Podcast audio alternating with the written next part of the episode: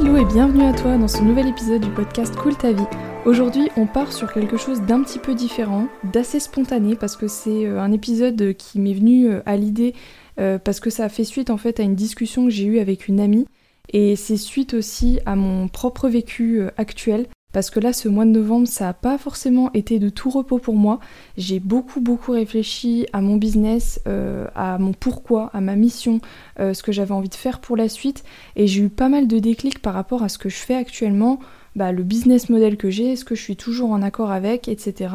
Je suis dans une phase où je suis en train de me re-questionner finalement sur euh, ce que je fais, mon pourquoi, ma mission. Et je pense que quelque part c'est sain de se reposer les bonnes questions de temps en temps. Mais ce qui est assez drôle finalement, c'est que cette phase de vie que je suis en train de vivre actuellement, euh, je la vivais il y a tout pile un an. Et c'est en ça que je trouve euh, que c'est assez perturbant pour moi. Et d'ailleurs, ce qui est vraiment marrant, c'est que juste avant de tourner cet épisode, j'ai trouvé intéressant du coup de le mettre en anecdote.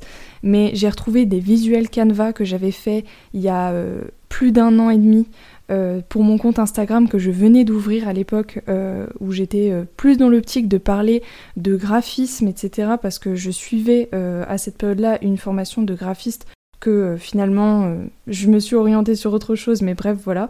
Et dans ce visuel, je me présentais donc sur mon compte Instagram et je me suis rendu compte que c'était vraiment une mine d'or, une pépite d'informations, tout ce que j'ai écrit, parce que c'est des choses avec lesquelles il y a beaucoup de choses avec lesquelles je suis encore en phase en fait aujourd'hui avec ce que j'ai écrit, qui parlent clairement de, mon pourquoi et de ce qui m'anime au fond de moi. Donc ça m'aide un petit peu dans, mon propre cheminement actuel, mais du coup c'était pas vraiment le sujet du jour, c'était vraiment juste l'anecdote. Tout ça pour te dire que j'ai envie de te parler aujourd'hui euh, parce que ça me semble assez intéressant à savoir en fait. Ça m'a permis moi personnellement de, de, prendre de la hauteur dans ma vie, donc j'espère que ça t'aidera aussi à prendre de la hauteur, à dédramatiser les choses, mieux comprendre ce que tu peux traverser. Donc aujourd'hui j'ai envie de te parler des cycles d'Hudson.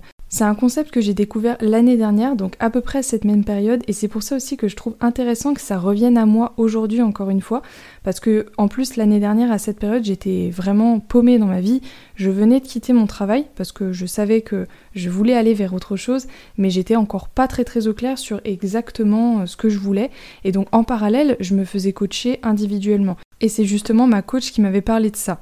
En fait, ce qu'il faut comprendre, c'est que la vie, elle n'est pas linéaire et que le changement, c'est vraiment quelque chose de permanent. C'est un peu une utopie finalement d'aspirer à une vie linéaire et à cet équilibre dont on parle tant, mais qui, pour moi, on n'y met clairement pas la bonne définition derrière souvent. Pas toujours, mais souvent. L'équilibre, c'est une alternance permanente entre la stabilité et l'instabilité. Donc l'équilibre, c'est pas la constance en fait. Et je pense que c'est ça sur lequel on fait parfois l'amalgame. Et ça explique en partie pourquoi rien ne dure, pourquoi le changement existe. Et tout ce qu'il faut comprendre, c'est que ça fait partie de la vie en fait, c'est tout. Et c'est donc ce que Frédéric Hudson a voulu démontrer à travers ce concept. Il nous propose de voir la vie comme une succession de quatre grands cycles qui ont tous leur intérêt, soit dit en passant, hein, et qui peuvent aussi être symbolisés par les quatre saisons. La première phase de ce cycle, c'est l'alignement, le lancement. Il est symbole de l'été. Et c'est vraiment le moment où on est à fond sur un projet, on bombarde tête baissée, il n'y a plus rien qui peut nous arrêter. C'est le moment le plus plaisant finalement parce que tout est nouveau, c'est attirant, on avance avec plaisir, on est super enthousiaste. En fait, tout a du sens, on est plein d'énergie et tout fonctionne comme sur des roulettes finalement. Donc c'est vraiment idyllique. La deuxième phase, c'est celle du déclin, celle du désenchantement. C'est symbole de l'automne finalement. Et c'est là qu'on va commencer à voir un petit peu les défauts, les éventuels problèmes qu'on n'avait pas vus avant, et se rendre compte que tout n'est pas si parfait en fait. Donc c'est là que les doutes font place, que les difficultés viennent un petit peu perturber notre énergie. Euh, on peut se sentir euh, un peu frustré, agacé. En fait, il y a un côté routine aussi qui, qui s'installe et qui fait que si on réussit pas finalement à mettre en place un peu de nouveauté dans ce quotidien, on risque de s'enfoncer un petit peu dedans et de passer finalement dans la phase suivante. Et si on arrive à ajouter un petit peu de nouveauté, il y a la possibilité de revenir dans cette phase 1 d'alignement. La troisième phase, c'est clairement la moins drôle, c'est celle du marasme et du désintéressement, symbole de l'hiver. On se replie sur soi, on est déconnecté, on en a marre, on a l'impression qu'il n'y a plus rien qui nous attire, on se sent triste, on se sent sans énergie, découragé, immobilisé. En fait, souvent ce qui compte dans cette phase, c'est vraiment de reprendre confiance en soi. C'est souvent des phases où on perd un petit peu confiance en soi, donc il faut penser à prendre du temps pour soi, faire des choses pour soi. L'important aussi, c'est de faire le point sur nos valeurs, se demander ce qui compte pour nous, ce qu'on ne veut plus, euh, se faire coacher aussi. Moi, ça a été mon cas, je me suis fait coacher pile dans ce moment-là de ma vie, et c'est après coup que ma coach m'a parlé justement de ces cycles-là et m'a dit que quand elle m'a récupérée, j'étais vraiment dans une phase de marasme où rien ne m'intéressait. Et c'est pour ça qu'aujourd'hui, je peux témoigner du fait que quand on se trouve dans une phase comme ça, dans une période comme ça, les clés vraiment les plus importantes, c'est vraiment de se refocus sur soi, sur ses valeurs, sur ce qui nous fait envie, et arrêter finalement d'essayer de forcer. Euh, c'est vraiment le pire truc à faire, j'ai l'impression. Quand tu essayes de forcer dans un truc parce que tu as peur du vide, moi je sais que c'était vraiment quelque chose euh, qui revenait beaucoup chez moi. J'avais tellement peur du vide en fait que j'avais absolument envie de trouver quelque chose dans lequel mettre mon énergie. Et finalement, c'est pas du tout un truc qui va te rendre service à la longue parce que c'est des choses qui reviennent à toi à un moment donné si t'es vraiment profondément désaligné avec ce que tu fais.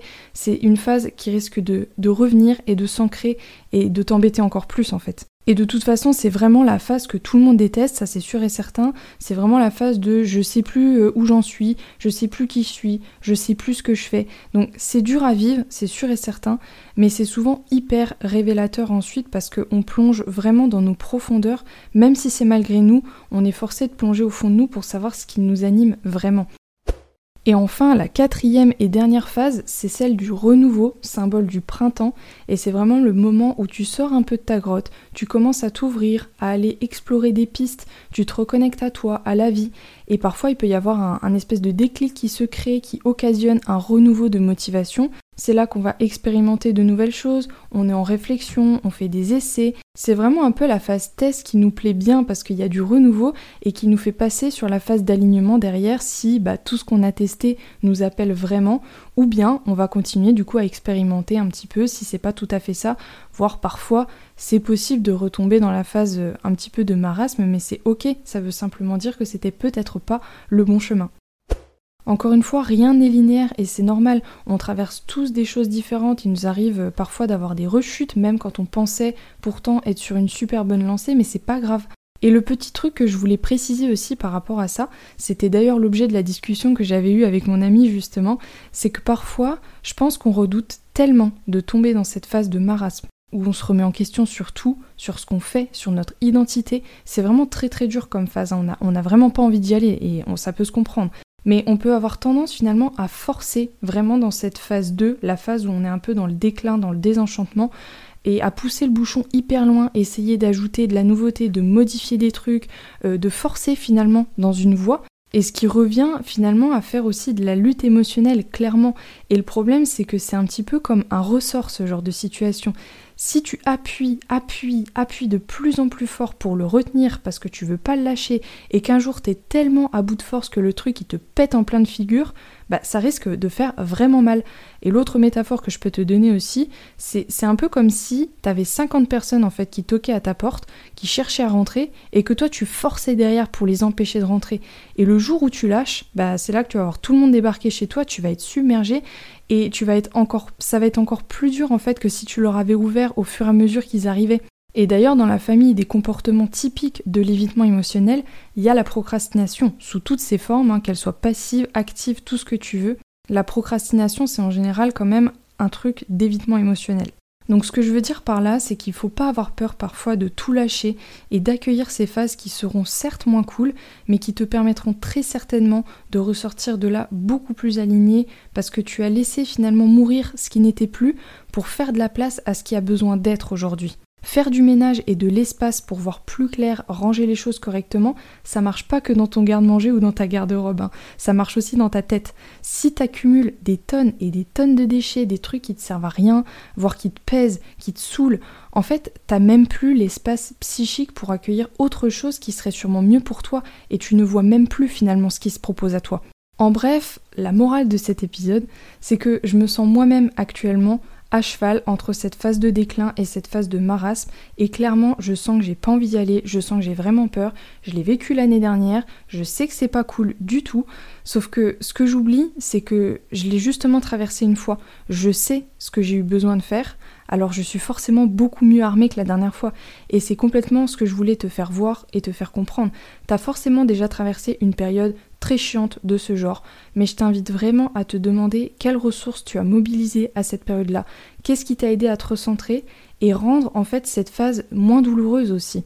Et rends-toi compte à quel point tu as déjà des clés de ouf en fait pour avancer et que tu pars pas du tout de zéro. Donc si tu te sens un petit peu comme ça en ce moment, je te propose trois choses à aller explorer. Premièrement, travaille ou refais un petit point sur tes valeurs. C'est quoi tes valeurs fondamentales? Les valeurs que euh, si tu les as pas, la vie, elle vaut même pas le coup d'être vécue limite. Ça, c'est une petite phrase qui peut t'aider à les identifier. Deuxièmement, reviens à des activités plaisir, reviens tout simplement à toi en fait. Prends du temps pour toi, pour libérer ton esprit, créer des moments de joie, de bonheur qui sont vraiment pour toi.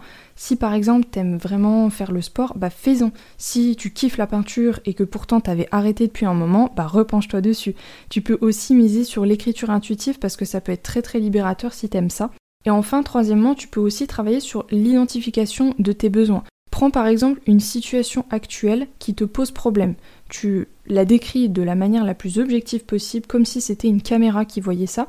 Et ensuite, tu notes les émotions que ça te procure, cette situation. peut y en avoir plusieurs, hein. ça peut même être des émotions qui sont contradictoires. Tu notes tout, on s'en fout. Et enfin, pour chaque émotion que tu as notée, demande-toi derrière c'est quoi le besoin psychique qui est pas satisfait? Par exemple, si tu notes je me suis senti en colère dans cette situation, peut-être que c'est dû à un besoin d'écoute qui n'a pas été comblé. Euh, quelque chose comme je me suis senti triste, c'est peut-être un besoin d'appartenance derrière. En fait, ça dépend complètement de la situation, tout est possible. Mais en tout cas, c'est très très redoutable comme exercice pour ton introspection et pour identifier les besoins que tu as derrière. En tout cas, si jamais tu ressens le besoin de discuter de ça ou de te faire accompagner là-dessus, n'hésite pas à me contacter sur Instagram ou par mail. Euh, je sais aussi ce que c'est, je suis complètement passée par là, donc si tu te sens dans une période de down, de remise en question, que tu te sens perdu avec toi-même, que tu te reconnais plus, sache que je suis là pour t'aider. Je te remercie vraiment de m'avoir écouté jusqu'au bout. J'espère que cet épisode t'aura plu, qu'il t'aura été utile et qu'il t'aura appris des choses comme d'habitude. Je te le dis à chaque fois, je sais qu'on n'y pense pas souvent à le faire, mais si tu pouvais me laisser une petite note et un commentaire sur ta plateforme d'écoute, ça serait adorable pour me soutenir. Sur ce, je te souhaite une très belle journée ou soirée en fonction de quand tu m'écouteras. Prends bien soin de toi, ciao